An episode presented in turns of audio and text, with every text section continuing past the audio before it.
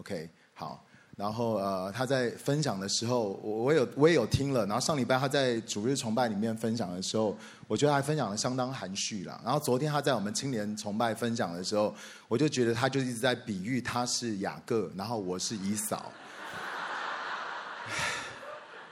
我跟新东牧师两个人坐在下面，然后呢，我们就听了就觉得说，明明我就是比较宅的，对不对？他就是往外跑的，然后呢？明明他毛就比我多，啊，为什么会有这样子的比喻？我也是很不懂啊，这样子哈。然后当我在听他分享的时候呢，我就想到一个笑话，大家想要听吗？啊，那个就是不是雅各用这个红豆汤骗取了他的这个哥哥的这个呃长子的名分吗？啊，OK。然后我就想到说，哎，呃，有想到一个笑话，就是呃。就是红豆汤嘛，然后圣经里面讲到它就是红汤，对，红豆汤就是红汤。那我想，哎，那绿豆汤是什么？呃，绿汤啊，对。那黄豆汤是什么嘞？豆浆，好不好？对，对，不是黄汤啊，是豆浆。OK，好，所以呢，就是啊，很无聊的笑话。OK，好，那我们就要进入到今天的信息了，我们就一起来祷告。亲爱的耶稣，我们感谢你，主，让我们每一次聚集的时候，主，我们就感受到耶稣你与我们同在。耶稣，你现在就在这里，渴望对我们每一个人的生命来说话。你的话语是灵，是生命，进到我们的里面，要带来翻转与更新。所以今天早上我们祷告，让我们可以听见的不是人的声音，听见的是你的声音。这样祷告，奉靠主耶稣基督的名求，阿门。今天我要分享的是跌跌撞撞的赎回哦。我们今年啊、教会的意向是全然降服，全人赎回。你要知道，基督徒的生活呢，是一个被医治、释放跟恢复整全的旅程。虽然我们重生得救的时候呢，我们就领受了一个全新的生命，我们就是一个新造的人。可是你要知道，你生命当中还有还是有很多很多的这样的问题。你在一个被医治、释放跟恢复整全的一个旅程的里面。我想跟大家分享，你知道什么是真正的自由？什么是真正的自由？自由的定义呢，就是若是我们能够活出神在永恒的当中所想到跟创造的你，若是我们可以回到神起初创造我们和设定我们生命跟灵魂运作的模式，也就是领受、承载跟传递神生命的气息，那我们就是自由的。我们每一个人都渴望自由，然后呢，神要释放我们得着自由，但到底什么是真正的自由？绝对不是这个世界里面所讲的自由，而是第一个就是我们能不能够活出神所创造的我们，那独一无二的我们。第二个呢，就是我们可不可以回到神起初创造跟设定我们生命跟灵魂应该要运作的模式，也就是我们需要先从神那里领受。我们领受神圣的气息，领受神的恩膏，领受神的能力，领受神的声音，以至于承载讲的是我们接待神的同在，我们管理神所赋予我们的，并且我们消化、我们内化我们所领受到的。所以，当我们传递、释放出去的时候，不再是我们，而是神他自己生命大能的气息。透过每一个他的儿女们释放出来，在这世界里面，如果我们可以活出领受、承载跟传递的话，那我们就是自由的，我们就是自由的。可是你会发现，因着亚当夏娃犯罪，我们与神的连结就被切断了，领受、承载跟传递，从第一步就空掉了。我们没有办法领受，因为那个、那个、那个连结切断了，我们没有办法从神那里领受，没有领受。自然而然就不会没有办法有承载跟传递神生命的气息。另外呢，也因着犯罪、罪、咒诅跟死亡进到这个世界，我们还是会经历到所谓的生老病死。今天就算你相信了耶稣，就算你成为基督徒，我们在这个世界的当中还是会经历到生老病死。从原生家庭、这个世界的系统、黑暗权势。甚至于来自于宗教的灵所带来的压制跟伤害，我们不但活不出耶稣他所应许我们丰盛的生命，我们的灵魂体也只会渐渐的衰残跟朽坏。然而，当今年教会透过我们的主任牧师训正牧师宣告全然降服、全人赎回的时候，我真的相信神要带领我们走在一个被恢复、医治、释放跟赎回的旅程。虽然我们好像在这个世界的当中，我们觉得好像我们被偷窃，我们被剥夺了，我们好像失去了许多。可是神却要带我们进入到一个全人赎回的旅程的里面。我想要跟大家分享，就是我们三月底的时候呢，我们会办一个这个情感整全的一个研习会哈。那这个主要的讲员呢，Jason Valentin 牧师，他是我的好朋友，他也是呢 Bill Johnson 牧师他们教会伯特利转化中心的负责人。这个转化中心是专门负责他们教会的全人关顾、内在医治，还有咨商辅导，所有这些的事工都是他在管的。那你要知道，在过去在我们的教会里面呢，啊，比较多我们讲传讲的信息，都是关乎人的灵、人的灵的这个层面。但是你要知道，魂跟身体的健康与需要，其实也是很重要的。因为神创造我们不是只有灵而已，我们的灵魂体。他们是彼此喂养，也是互相会影响的，所以魂的健康、身体的健康，其实也是很重要。那你知道，我服侍年轻人呢，我在青年牧区已经超过二十五年。另外呢，面对后疫情的时代，我看见有越来越多的人在情绪跟精神上面都出了状况，面对忧郁、躁郁、焦虑、失眠、自律神经失调的年龄层是越来越低。咨商辅导的需要呢，也是越来越大了。这真的是我们现代人所会面对到的一个状况。这不只是身体，不只是灵魂的需要，我们的魂也有很大、很迫切的需要。所以呢，我期待透过呢这个研习会，我们能够学到工具来服侍我们自己的魂，以至于我们不但自己可以经历到那个全人的赎回。而且我们可以帮助那些周围有需要的人，他们也可以经历到全人整全。我真的相信神给教会这些工具，不但让我们的情感上面是整全的，是被恢复，是能够赎回来的，我们也能够帮助所有周围的人，他们也可以经历到这位神是我使我们情感整全的神。Amen。OK，所以我好像记得是下个礼拜四那个早鸟优惠就会截止了。那我们是在这个地方办这个研习会的，所以如果你愿意的话呢，请尽快的来报名这个情感整群的研习会。那今天呢，我想要跟大家分享的是，我们今年的印象是全然降服嘛，然后全人赎回。我想特别跟大家分享的是关于赎回的这个观念，赎回这个观念。第一点，我们来看，干嘛要赎回？干嘛要赎回？OK。因为耶稣说，盗贼来，无非是要偷窃、杀害跟毁坏。当然，我不会把我生命当中所有负面的事情都归咎于魔鬼。我知道仇敌魔鬼来是要偷窃、杀害、毁坏。我虽然不会把我生命里面所有负面的事情全部都归在魔鬼的身上，因为有些的事情可能是出于我们的愚蠢跟心刚硬的选择。但是，我们还是不要忘了仇敌魔鬼的特性。你要知道，魔鬼绝对不会想要你好，他会想要偷窃、剥夺、摧毁、攻击、定罪、控告跟羞辱我们的灵魂体、我们的家庭，还有我们的教会，也就是神的家。你要知道，这是魔鬼的工作，他可以透过很多不同的方式，要来达到他偷窃、杀害、毁坏的目的。反正，总之一句话，魔鬼是不会让你好过的。只要你活在这个世上，魔鬼是不会让你好好过的。所以，我们来看三个人哦。第一个，我们来看约伯。我们来看约伯。我们来读约伯记第一章第九到十一节。我们一起来读，请。撒旦回答耶和华说：“约伯敬畏神，难道是无缘无故的吗？你不是在他四周围上保护他吗？他的家和他所有的一切。”以及他手所做的，你都赐福；他的家产也在地上增添。只要你伸手打击他所有的一切，他一定当面亵渎你。好，我们都到这个地方，我们稍微暂停一下，OK？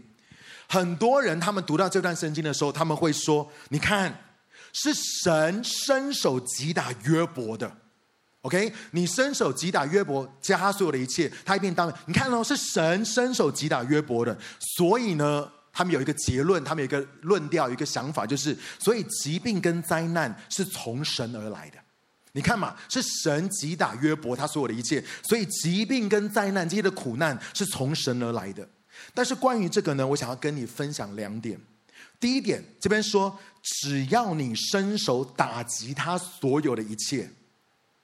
仔细看，请问这是谁说的？是撒旦魔鬼说的，OK，是魔鬼说的，不是神说的哦。这是魔鬼说的，仔细听好，不是所有圣经里面写的都是神说的，明白我的意思吗？不是所有圣经里面写的每一个字都是神说的，都是神的旨意。有些圣经里面的记载，只是在告诉我们说，到底发生了什么事情，到底发生了什么事情。OK，第二点我要分享的是，我很喜欢 Bill Johnson 牧师。当有人质疑神的良善，OK，因为你要知道，神的良善是伯特利教会他们一直在很强调的一个核心价值。当有人质疑神的良善，而举出约伯的例子。他说：“你看约伯，他经历到这些事情，然后开始质疑神的良善的时候呢，然后质疑 Bill Johnson 牧师，牧师就会说：不好意思，我不是约伯的门徒，我是耶稣的门徒。他回答的方式就是：不好意思，我并不是约伯的门徒，我是耶稣的门徒。没有错，约伯在他这一切所有的经历之后，他说了这句话：说我曾经风闻有神，现在我却亲眼见神，记得吗？”？OK，我曾经风闻有神，现在我却亲眼见神。但是我告诉你，耶稣跟约伯不同，他不必亲眼见神，因为他就是神。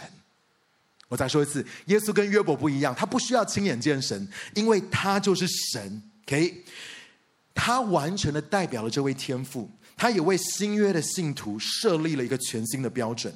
意思是说，你想要认识神，最重要的源头是你要看耶稣。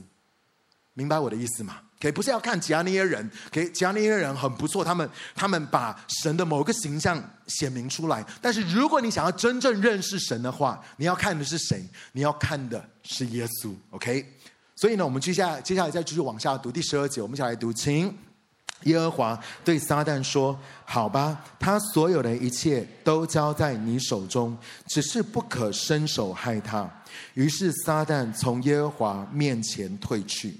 这边告诉我们说，神只是允许，仔细听哦，神只是允许偷窃、杀害跟毁坏的是仇敌魔鬼，神只是允许他。然而，偷窃、杀害跟毁坏的是仇敌魔鬼。第二个，我们来看保罗。我们来看保罗，我们来读哥林多后书第十二章第七节，我们一起来读，请。又因为我所得的启示太大，恐怕会高抬自己，所以就有一根刺加在我的身上，就是撒旦的差役来攻击我，免得我高抬自己。亲爱的弟兄姐妹，我不知道你生命当中的刺是什么。我们可能每一个人生命当中都有刺，我不知道你生命当中的刺是什么。有人说，有基督徒说，神会用疾病跟灾难来教导我谦卑的功课。神会用疾病跟苦难来教导我谦卑的功课，没有错，神确实会教导你谦卑，但不是用疾病跟灾难。我再说一次，神确实会教导你谦卑，但是不是用疾病跟灾难，因为那是仇敌魔鬼的工作，仇敌魔鬼的工作。我们来看第三个大卫，大卫，你知道，呃，大卫，如果你把大卫的故事拍成电影的话，我会很想要看这个电影，因为大卫的这他的人生真的是经历到太多，真的是你没有办法想象的事情。从他很年幼的时候呢，他就被撒母耳啊、然后就。预言说他会成为以色列的王，记得很年轻的时候预言啊。可是当他真正成为王的时候，中间经过了十多年的这个过程。那你知道吗？大卫他从被他的父家拒绝，记得当撒母耳要为他们就是要要发预言的时候，那个他爸爸连他都没有找过来，对不对？他被他的父家拒绝，然后后来还被扫罗王追杀。然后当他躲去到他同胞的这些城市的时候呢，他的同胞还出卖他，要把他交给扫罗。后来他就躲去非利士人的地方，就是躲去他敌人的地方。OK，因为想说躲去那个地方，那扫罗就找不到他了。然后呢，他就躲到非利士人的地方。可是呢，他在啊、菲利士人那个地方的时候呢，最后要跟菲利士人他们要跟以色列人征战，然后他们他跟他的勇士就要跟菲利士人一起去征战的时候，当然我觉得是神保守他了。菲利士人突然想到他是以色列人，所以呢就不让他们跟，就是也拒绝他们，也拒绝大卫跟他的勇士，不让他们一起去打这场仗。那所以呢，当他回来回家的时候，就是你知道他生命当中最惨、最黑暗的一个时段，就是他躲避扫罗的追杀，投靠约利士啊非利士人。非利士人，但是连非利士人连他的敌人都拒绝，不让大卫跟他的勇士跟着去作战。而他们回到家的时候，我告诉你发生什么事情。撒母耳记上三十章第三节，我们一起来读，请。大卫和跟随他的人到了那城，看见城已经被火烧毁，他们的妻子儿女都被掳走了。亲爱的弟兄姐妹，为什么要赎回？为什么要赎回？因为我们跟大卫跟他的勇士一样，在这世上经历了仇敌偷窃、杀害跟毁坏，我们都失去太多太多了。当今天我们在宣告全然赎回的时候，这不是只是一个观念、一个概念而已，而是你要知道，我们其实跟大卫、跟他的勇士一样，我们都失去太多。仇敌魔鬼掳掠了，仇敌魔鬼偷窃了我们许多的东西，我们失去了太多了。可是我们不要忘记，我们却有什么？我们却有第二点赎回的应许。我们每一个神的儿女都有赎回的应许。约翰一书第三章第八节，我们一起来读，请。神的儿子显现了，是要除灭魔鬼的作为，没有错。魔鬼在我们这一辈子，在我们这一生的当中，就是要不断的剥削、攻击跟摧毁。但是耶稣说：“我来是要教养得生命，并且得的更丰盛。”当仇敌魔鬼从我们的生命当中剥削了、攻击了、摧毁了很多的事情的时候，耶稣说：“我来是要除灭魔鬼的工作，我来是要使你们得着。”更丰盛的生命，你要知道，耶稣来，他不只是全面的抵消跟逆转魔鬼的工作，更是要将我们所失去的都赎回来，而且我要告诉你，是加倍的赎回。跟你旁边的说，耶稣要加倍的赎回。当神赎回的时候，不是只是还给你而已。神赎回的时候是加倍赎回。哥林多前书第六章十九节到二十九，我们一起来读这样经文，请你们不知道你们的身体就是那位住在你们里面的圣灵的殿吗？这圣灵是你们从神那里领受的，你们不是属于自己的，因为你们是用重价买来的，所以你们务要用自己的身体荣耀神。这边告诉我们说，是耶稣以他的宝血将我们全人赎回。我们是他独生爱子，用独生爱子耶稣天父独生爱子的生命重价买赎回来的。路加福音第四章十八到十九节，我们一起来读这段经文，请主的灵在我身上，因为他高我去传福音给，差遣我去宣告。被掳的得释放，瞎眼的得看见，受压制的得自由，又宣告主悦纳人的喜年。他说：“我要传福音给当圣灵在我们身上。”他说：“圣灵当圣灵在主的身上，耶稣的身上的时候，传福音给贫穷的人，被掳的要得释放，瞎眼的得看见，受压制的得自由。”然后这边讲说，又宣告主悦纳人的喜年。喜年的观念是圣经里面一个非常非常重要的观念。喜年是宣扬奇妙的释放，释放我们的产业归回我们，也释放我们自己，使我们能够归回神，归回我们的家，跟归回我们的产业。我再说一次，喜年是圣经当中非常非常重要的观念，它是宣扬奇妙的，宣扬奇妙的释放，释放我们的产业可以归回我们，也释放我们自己，使我们能够归回神。归回我们的家，跟归回我们的产业，这不正是全人赎回吗？这不就是我们的意向，全人赎回吗？耶稣说：“主的灵在我身上。” OK，我们来看约翰三书第一章第二节，我们来读这段经文，请亲爱的，我祝你凡事亨通，身体健壮，正如你的灵魂安泰一样。当耶稣说主的灵在我身上的时候，圣灵在耶稣身上所行出那个赎回的工作。我们看见路加福音那个地方告诉我们说，耶稣要行出那个赎回的工作，主的灵同时也在你跟我的身上，也要透过我们带出基督赎回的工作。这就是神给我们赎回的应许。Amen，OK，主的灵也在我们的身上。不但在耶稣的身上，在我们的身上，以至于我们也要行出基督耶稣那赎回的工作。所以我们就来看刚刚我们所看见的那三个人。我们来看约伯。约伯记第一章第一节到第三节，我们来看约伯原本有什么？原本有什么？我们一起来读这段经文，请。乌斯地有一个人名叫约伯，这人完全正直，敬畏神，远离罪恶。他生了七男三女，他的家产有七千只羊，三千匹骆驼，五百对牛，五百头母驴，并且有许多仆婢。这人在全东方的人中至为尊贵。然后后来我们知道，约伯他就被仇敌、被魔鬼剥削了一切，OK，他就被夺走了一切。但是当他后来亲身经历神之后呢，我来念给大家听，他经历到什么？约伯记第四十二章，你看到最后的时候，四十二章第十二、十三节这边说：这样耶和华后来赐给约伯的福比先前更多。耶和华赐给他的福，他不是只是赎回来，比先前更多。那你会问，怎么个多法呢？神是如何赎回的？他有一万四千只羊双倍，原本只有七千只，对不对？他有一万四千只羊双倍，六千匹骆驼双倍，一千对牛双倍，一千头母驴双倍。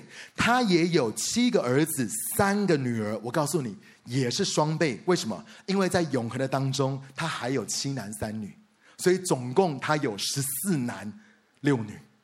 OK，神赎回来的时候都是双倍。然后第十六节那边说，此后约伯又活了一百四十年，得见他的儿孙到四代。当神赎回的时候，神是加倍赎回的。Amen。我们来看保罗，第二个保罗，哥林多后书第十二章第八节到第九，我们一起来读哦，请。为了这事，我曾经三次求主，使这根刺离开我。他却对我说：“我的恩典是够你用的，因为我的能力在人的软弱上显得完全，所以我更喜欢夸自己的软弱，好叫基督的能力临到我的身上。”这边告诉我们说，虽然他的身上有刺，但是神的恩典不但够他用，而且呢，他会使基督赎回的能力更多的彰显在他的身上。同样，你也是一样。说我的主啊，你可不可以把这根刺从我的身上挪掉？然后神就对你说：“我的恩典是够你用的，因为我的能力要显在你的软弱的上面，而且是加倍的彰显在你的软弱的上面，会加倍的彰显在你跟我的生命的当中。”第三个，我们来看大卫。大卫还记得大卫，他失去了一切。哎，他的他的所有的产业，然后呢，他们的妻子儿女全部都失去了。然后你知道最惨的是，就连那些欠他一条命的那些的勇士，他们当他们失去一切的时候，他们的里面非常的怨恨，非常的痛苦，非常的愤怒的，甚至要把大卫杀死。说这些人都是原本欠大卫一条命的人哦，然后他们很愤怒、很挫折、很生气、很苦读到一个地步，他们想要把大卫杀死。就在这个时刻，大卫靠着神刚强站立，他服侍他自己，他鼓励他自己。然后呢，接着在撒母耳记上三十章第八节，我们来读这段经文，请大卫求问耶和华说：“我可以追赶这群匪徒吗？我可以追上他们吗？”耶和华回答说：“你可以追赶，你必定追上，也必定把一切救回来。”神对大卫说：“你可以追赶，你必定追上，你也必定把一切都救回来。”亲爱的弟兄姐妹，神也对你说同样的话：“你可以追赶，你必定追上，你会把一切都救回来。”这就是神给我们赎回的应许。而且我告诉你，不止赎回哦。我们来看神是怎么赎回的。撒母耳记上第三十章十八到二十节，我们一起来读。请亚玛力人抢去的一切，大卫都救回来了，也救回了他的两个妻子，无论大小，不分男女，无论是他们抢来的，或是被人掳去的，大卫都夺回来，没有失落一样。大卫夺了所有的羊群跟牛群，跟从大卫的人把他们赶到原有的群畜面前，说：“这是大卫的战利品。”我告诉你，如果只是把失去的夺回来的话，那不叫战利品。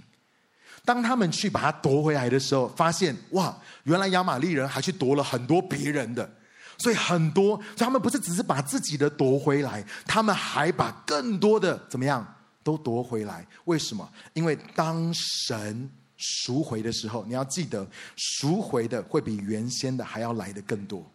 这个原则就是，当神帮助你赎回的时候，赎回的会比原生的还要来得更多。OK，这就是神给我们赎回的应许。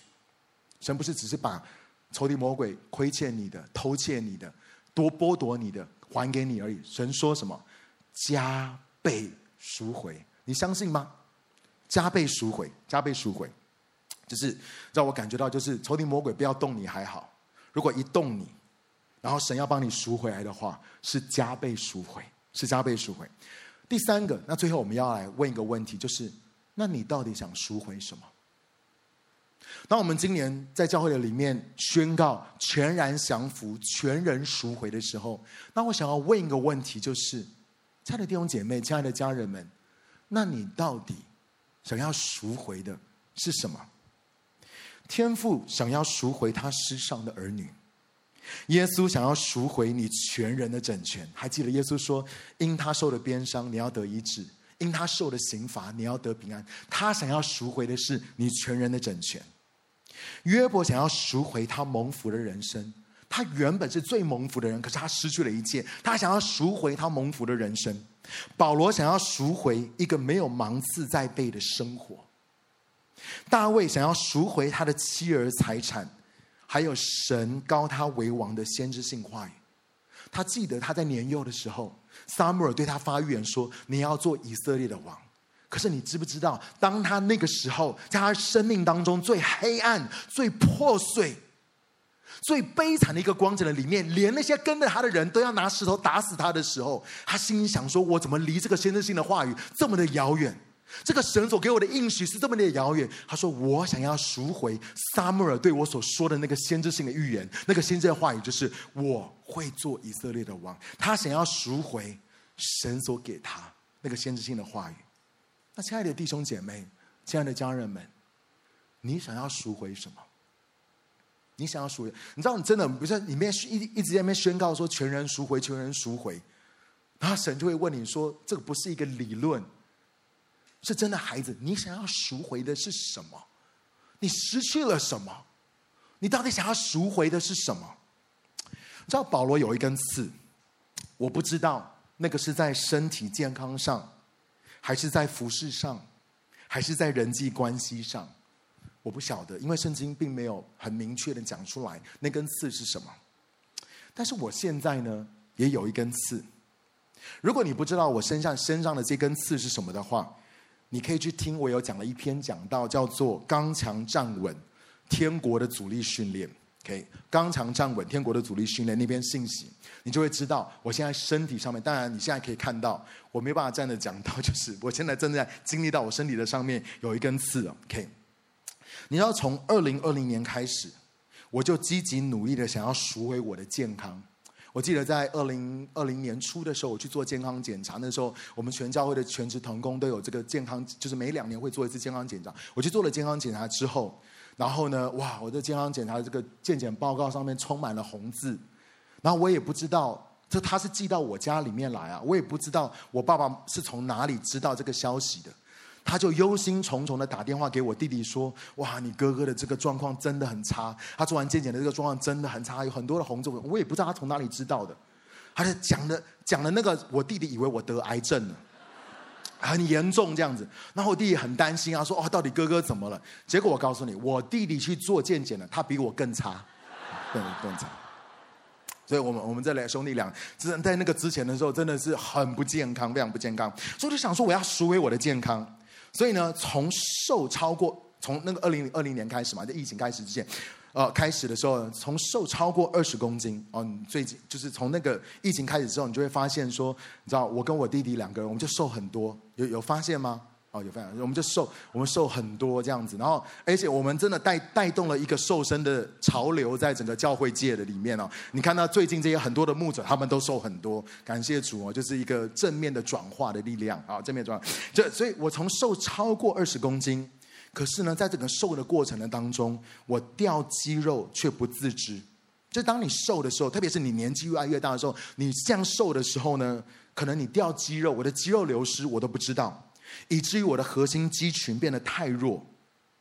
然后去年二月，这已经是很久了事情了。去年二月，我的脚踝受伤不舒服，接着呢，我的身体开始代偿就不断的发生。如果你不知道代偿是什么的话呢，代偿就是当你的身体有某一个部分受伤或者是比较软弱的时候，你身体其他的部分会去救场，会去救那个地方，会去分担它的这个这个这个部分。可是久而久之，如果它也没有好，然后你身体其他的部分去救它的话呢，久而久之，你身体其他的部分也会开始不舒服跟受伤，这就是代偿。所以我的身体呢，那个代偿呢，就更多越越来越多的发生，从脚踝原本是一开始是脚踝。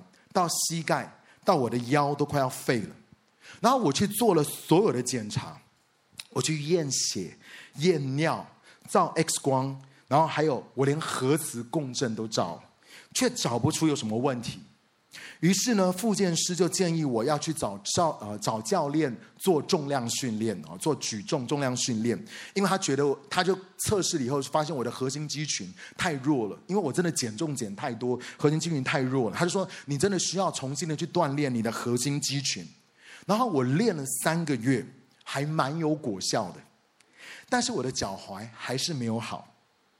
就在我去年十月。给最后一季十月的时候，讲完刚强站稳的这篇信息之后呢，非常讽刺的就是我开始无法久站。非常讽刺的是我开始无法久站，也就是我没有办法站着撑完整场敬拜，更不要说是讲道。从去年大概十月的时候，我没有办法久站。你知道我以前最看不起那些敬拜要坐下的人。OK。我对于来成人崇拜带敬拜，带到慢歌的时候要请大家坐下，特别的不屑。OK，现在呢，我却发现，如果有人这样说说啊，那请大家坐下来的时候呢，我觉得那是对我周训光最大的恩惠。讲到就更别，就我觉得讲到就更扯了。你一定要知道，讲道跟教导是神所给我的命定跟呼召。叫神创造我，就是要讲道跟教导的，这是神给我的呼召。可是呢，我现在却无法站着撑完一篇道。OK，有些时候呢，讲到一半，心里面就会想说：“哎呦，写这么长干嘛？对不对？为什么讲道要写那么长呢？”然后或者是哇，讲到一半的时候想到：“哇，怎么现在才讲到第二页而已？”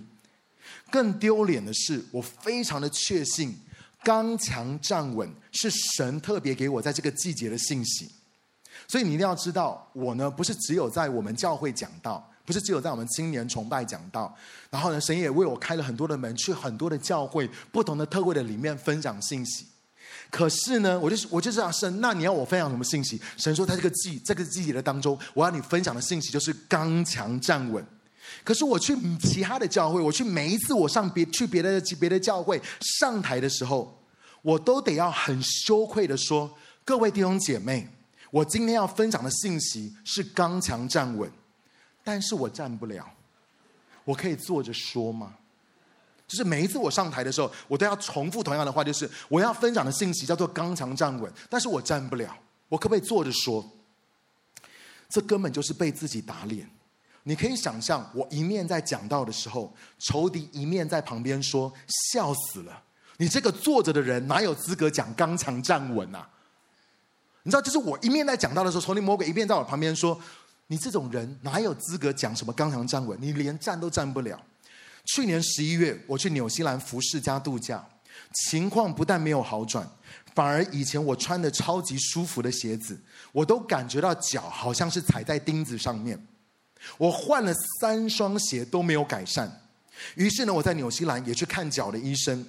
医生做完一些的测试的时候，他就说：“你可以去做运动按摩的治疗。”他说呢：“我测试完你之后，发现你的右边的脚踝特别不稳定。”然后他说：“以前我说怎么会？那我今天为什么以前的鞋都可以穿，现在都不能穿了？”他说：“你以前的鞋可能现在太窄了，你要穿适合你脚型跟比较宽版的鞋子。”他说呢，所以呢，我就建议你去这家店，然后呢，他们有特别可以为你量身定做一些比较，或者是找到比较适合你脚型的鞋子。所以我告诉你，我真的，知道当你人生破碎到这种地步，已经你已经没有什么好骄傲了，你就谦卑的听着医生的话，我就乖乖的听话花钱。但是我告诉你，买了那个新的鞋子，我的脚还是不舒服。回到台湾呢，我就继续做复健。你要知道，我是从去年二月一直做复健，我继续做复健，然后我又回去找我的骨科医生，打了类固醇止痛也没有好。去了一家诊所，我又去了一家诊所。我跟你讲，真的，我去很多家医院。那个舒田，大概每一科我都看过了。OK，我就是我去了一家新的诊所，医生帮我照超音波，他照完就说你的右脚踝韧带撕裂，你的右脚踝韧带撕裂。那我的心想说，哇哩咧的，我照 X 光照不出来，我认了，因为 X 光只能照得到骨头嘛，照 X 光照不出来，我认了。哇，之前还去照核磁共振呢。我有去照核磁共振，我也照，之前也不是没有照超音波，为什么都照不出来？然后我的里面就开始在想，我到底是一开始没有照出来呢？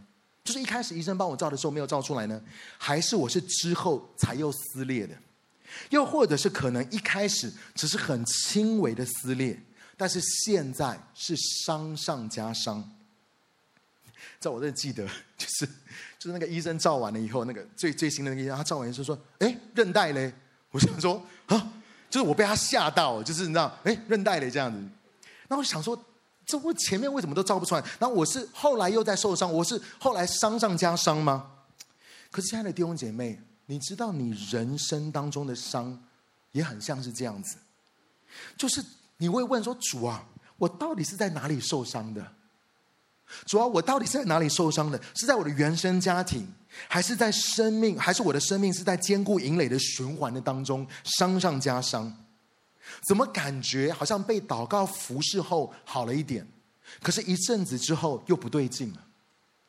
我参加完特会跟营会之后，我突破了一步，怎么之后好像又退后了好几步？怎么我被赶鬼释放之后觉得好精神？但是最近我的状况又变得更不好了，怎么我去咨商辅导之后，有跟自己越来越和好，可是我最近我的婚姻跟工作又出了问题。我就问那个医生说。那脚踝撕裂该怎么办？因为你要记得，就是在那之前的时候，所有的检查都没有告诉我有这个这个这个讯息。那我就问他说：“那脚踝撕裂该怎么办？”他说：“你可以先做复健。”我心想说：“我从二月已经做复健到现在。”他说：“你可以先做复健，然后呢，你可以去买那个矫正鞋垫，你可以去做量身定做那个矫正鞋垫。然后他说，如果你能够做徒手治疗跟锻炼你的脚踝的稳定度，去做一些。哦，就是一些附件的一些锻炼，一些的哦，脚踝附近的一些肌肉的稳定度会有帮助。我告诉你，虽然都不便宜，但是我真的都听话照做。你知道我已经谦卑破碎到，就是说不管啊，医生你说什么，我谦卑的听话照做。可是改善改善呢还是有限。于是呢，我就又问医生说：“那我还能做什么？”他说：“哦，那你还可以试试看震波治疗。”或是注射呃注射增生治疗，他说你还有，我给你再给你建议，他说你可以做震波治疗跟注射增生治疗。那我就开始研究，我告诉你，我已经快变成复健专家了，真的。但是你知道吗？光是注射增生治疗，从两三千块的葡萄糖跟玻尿酸，到第一代的 PRP，第二代的 PRP。然后最现在最新的有什么注射羊膜啊、筋筋动这些东西，就是新的这些的东西。我告诉你，从两三千块到十万以上的疗程，你都可以选。然后你知道那个震波治疗，每一次呢也要两三千。然后那医生每一个都跟你讲说，几乎所有的疗程都要至少三次。我开始体会那个血漏的妇人为了得医治而散尽所有的财产的那个感觉是什么。而且你知道吗？真的哦，是看越多医生，你越混乱，因为每一个医生跟你讲的都不太一样。你要知道，我每次分享跟弟兄姐妹分享过的是什么？每一次都会有很多的弟兄姐妹很好心的跟我讲说，有什么偏方，他在用什么，然后或者是有是哪一个医院，有哪一个诊所，有哪一个专家。我跟你讲，我都很谦卑的去看，每一个医生讲的都不一样，然后你就越听越混乱。有一天呢，神跟我说：“他说你知道吗？这就是在全人赎回的旅程的当中，许多的基督徒他们会经历到的。我们都想要经历到全人赎回，我们都想要在生命的当中赎回某一个东西。可是我们在这个过程，在这个旅程的里面的时候，我们会经历到的就是很多人跟我们讲不同的东西，每一个人讲的都不一样。然后我想说，到底是怎么样？我们每一个都去尝试。你知道，我就跟神说：“你是要我感同身受弟兄姐妹在伤痕的当中跌跌撞撞，在受伤跟恢复的循环的当中，一面带着得医治跟全人整全的盼望，一面又要面对没有完全得医治跟释放的失望跟挫折。你知道，我们就是在这个。”这个挣扎的里面，就是我们一面带着盼望，神啊，你会医治我，神啊，你会恢复我，我要全然的得医治，全然得释放，我要经历到全然的拯救。我们里面是有这个盼望，没有错。可是我们一面又得要面对没有得到完全的医治，或者是没有得到完全的释放的那种失望跟挫折。那我就跟神说：“主啊，我并没有只向你求超自然的医治的神迹而已。”你明白？我当然相信神可以超自然医治我的病痛，医治我的医医治我的这些。我说神啊，你可是你知道我很负责，我没有只向你求超自然医治的神迹，我自己很努力的也在做治疗，在做复健。所有这些的人给我的建议，我全部都去做了。我该花的钱我也都花了，我所有这些东西我都很努力、很负责任的都去做了。难道你不能够为我挪去这根刺吗？神他只说孩子。我的恩典够你用，我的恩典够你用，继续带着盼望来跟随我，你知道吗？每一次医生讲一个东西，都是带给我盼望。他说：“你可以去尝试什么，你可以去做什么。”每一次他讲这些东西，然后每一次有聚会的时候，有弟兄姐妹为我祷告的时候，我都是带着盼望。可是我每一次还是在失望跟挫折的里面。然后神都对我说：“我的恩典够你用。”孩子，你要继续带着盼望来跟随我。你知道，当我在预备信息的时候，想让我想到一首我们过去约书亚所出的歌，是在我记得是在那个八八水灾的时候，我们写了这首歌，然后呢，希望能够去安慰那些在八八水灾的里面那些受灾户。那首歌叫做《泪光》，我就想到这首歌。然后呢，我觉得当我听到这首歌的副歌的里面的时候，我觉得这真的是我们很多人的心境。我们一起来听这首歌。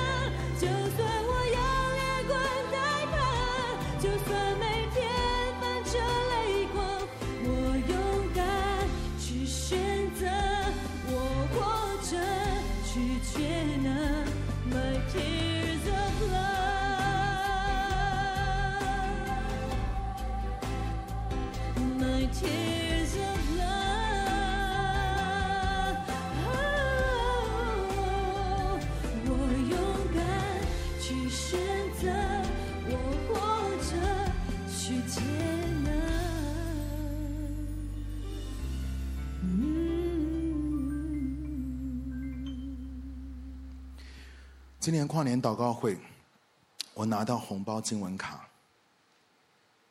我必须要说，如果你在抽这个红包经文卡的时候，你抽不止一张一不止一张的话，愿神大大的责备你。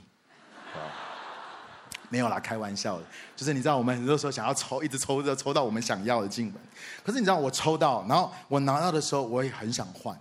我很想换，OK？你，我给你分享我抽到什么，OK？诗篇八十四篇第六节到第七节，OK？我们一起来读好不好？请他们经过流泪谷，叫这谷变为泉源之地，并有秋雨之福盖满了全谷。行走力上加力，个人到西安朝见神。你知道我抽到这张卡的时候呢，我看到流泪谷，我心都凉了。我想说这是什么下下签呢？是谁把这种不吉不吉祥的经文放在红包袋的里面呢？就我去看那个圣经的新译本哦，这个流泪谷，它讲到的是干旱的山谷，干旱的山谷。你知道为什么会流泪吗？因为超干的，你超失望，你超挫折的，什么全人赎回，我连我的脚踝都赎不回了。然后神就说，这个经文是从去年最后一季就开始了，因为犹太人的新年是在去年九月底。你知道他跟我们的新年不一样，犹太人的新年是在去年九月底就开始。然后神就说，正是你讲完刚强站稳，却开始站不稳的时候。但是神说：“孩子，不要专注在流泪谷，因为你不会停留在那里。”下一章，不要专注在流泪谷，因为你不会停留在那里，你会通过。经上说你会经过流泪谷，他说你会通过，而你失望、流泪、挫折的山谷将会成为泉源之地，会有秋雨，也就是为了撒种所下的雨，充满你干旱的山谷，而你流泪的地方也将成为你蒙祝福，还有祝福。他人的地方，我再说一次，神说不要专注在流泪谷，你会通过，你会经过，而你失望、流泪、挫折的山谷将会成为泉源之地，会有秋雨，也是那为了撒种所下的第一场雨，充满你干旱的山谷，而你流泪的地方也将成为你蒙祝福跟祝福他人的地方。哥林多后书第一章第四节，我们一起来读这样经文，请我们在一切患难中，神都安慰我们，使我们能用他所赐的安慰去安慰那些在各样患难中的人。你知道，今年我五十岁，我想到我爸爸五十岁的时候，也就是我大一，他得了淋巴癌，这绝对是我们全家的流泪谷。可是我的妈妈却跟神祷告说：“主啊，还我一个健康的丈夫。主啊，还我一个健康的丈夫。”从那天开始，我爸妈开始注重健康的饮食跟运动。我的爸爸还写了《金钱与健康》这本书。一直到今天，我爸爸八十二岁，他仍然是我们全家最健康的人。神没有容许夺走，让仇敌魔鬼夺走他的命。神不止赎回了他的健康，也赎回了。若是这三十多年没有他的话，我们的家庭跟整个灵粮大家庭所会失去的。五十代表的是喜年，我要宣告，耶稣已经败坏仇敌魔鬼的作为了。我们的灵魂体都要被赎回。我们所失去的财产跟产业要被赎回，我们破碎的婚姻跟家庭要被赎回，我们迷失的下一代要被赎回，并且当我们选择像今年我们的牧师、我们的教会所宣告出来的全然降服的时候，我们必定经历到全人赎回。而且神说：“孩子，当我为你赎回的时候，是加倍赎回的。” Amen。我们每个人把眼睛闭起来，好吧？我们安静在神的面前，我们来问圣灵：主，你今天在对我说什么？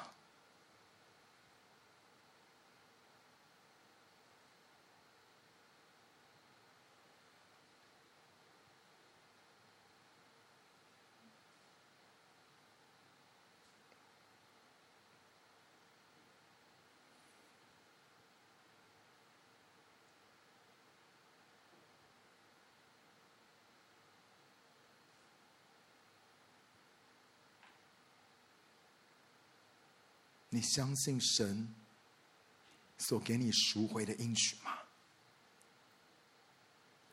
你相信天父已经为你所失去的付上了他独生爱子生命的代价吗？你知道耶稣基督，他为你受鞭伤，为你受刑罚，为你死在十字架上，就是渴望看见。你全人都被赎回吗？你相信这个赎回的应许？耶稣基督已经完全付上所有的代价。所以他在问你，孩子，你想要赎回什么？你想要经历赎回什么？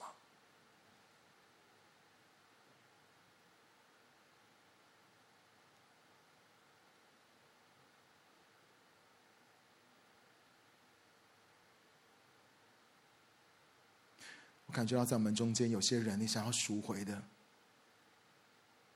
是你已经很久都不敢想的，是因为你已经对那件事情已经失去了盼望，失去了信心，是因为在那个过程的当中已经太痛苦，你已经不知道该怎么祷告，你已经不知道该怎么样能够继续有盼望。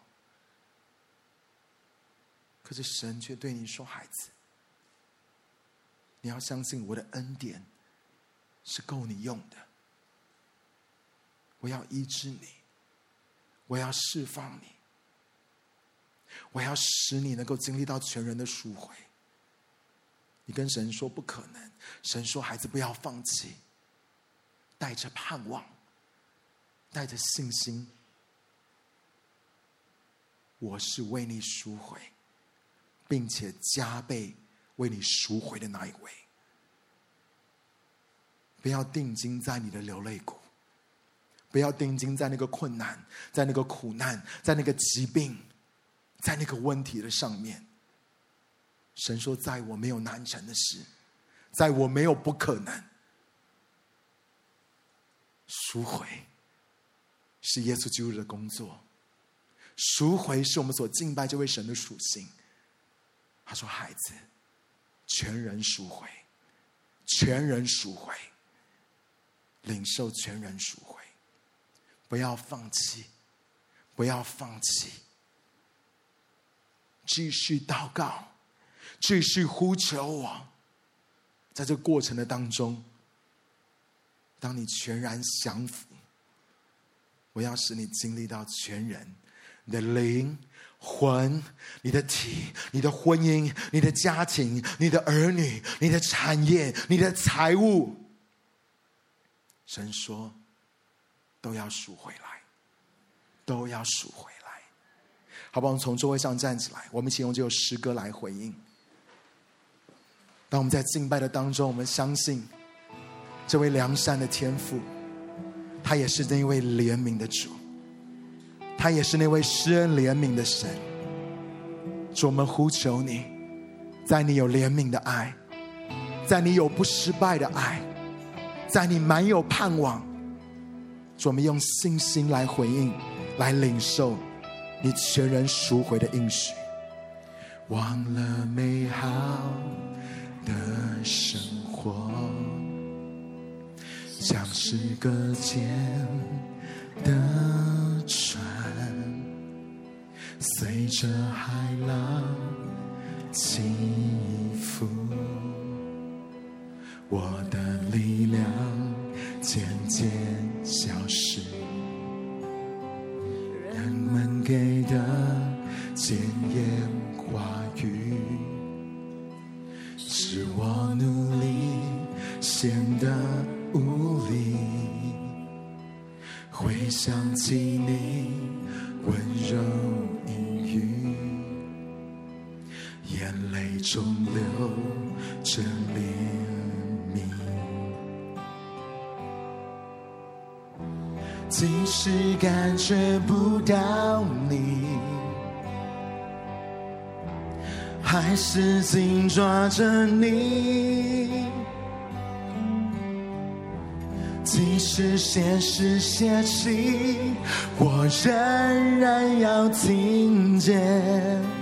你声音，Merciful love，Merciful love，主，我们呼求你的怜悯，啊，我要再一次拥抱着你给的盼望。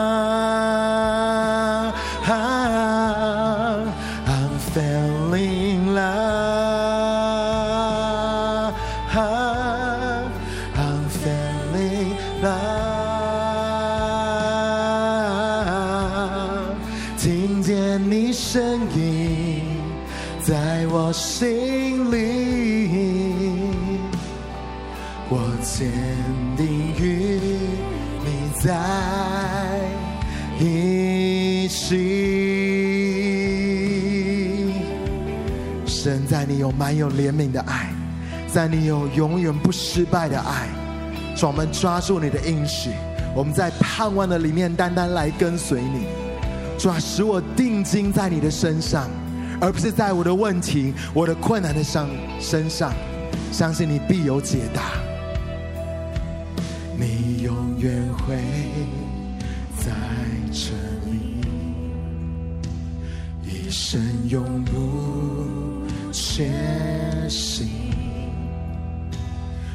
不能控制的想起你。此刻进入最深安息，即使感觉不到你，还是紧抓着你。是现实泄气，我仍然要听见你声音，Merciful Love，Merciful Love，我要再一次拥抱。的盼望。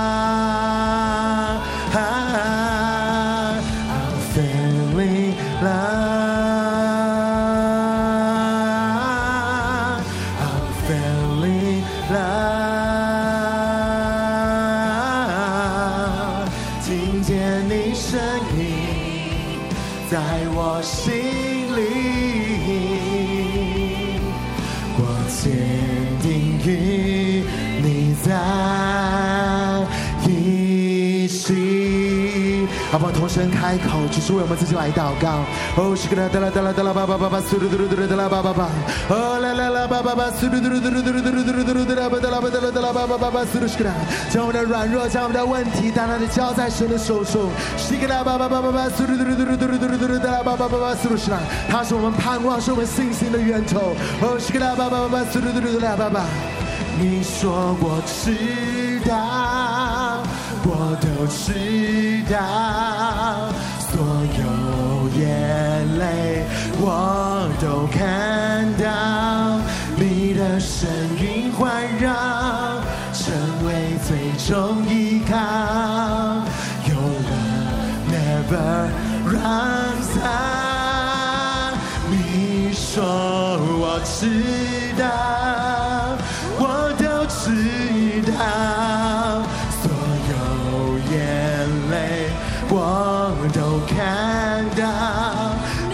的声音环绕，成为最终依靠。Your love never runs out.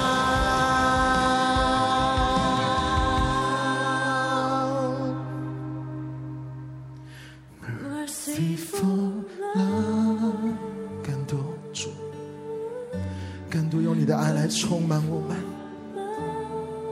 让发酸的脚再一次为你站立。我要再一次拥抱着你给的盼望。抓在你的爱里面不放弃，你永不失败的爱。I'm feeling love.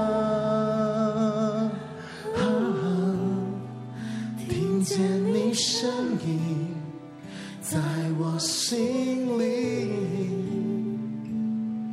我坚定与你在一起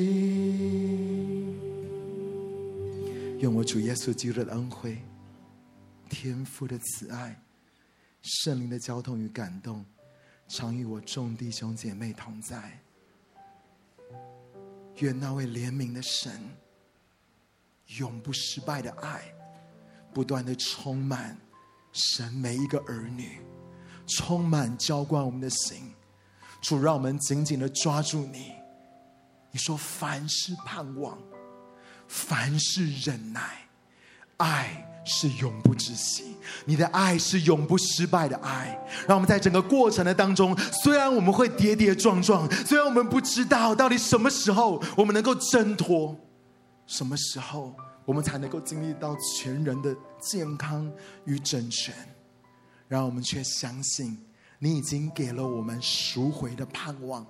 你已经给我们赎回的应许，你说全人赎回，而且要加倍的赎回。主，我们抓住你所给我们的应许，我们相信这是你要成就在我们生命当中的事情。我们向你献上所有的赞美与感谢。愿你得着荣耀，这样祷告，奉靠主耶稣基督的名求，阿门。拍手，把所有的掌声荣耀归给我们的神，哈利路亚！你是全人赎回的神，哈利路亚，好不好？最后我们去找五个人去祝福他说，你要经历全人赎回，而且是加倍的赎回，Amen。我们彼此祝福，今天的聚会到这地方结束。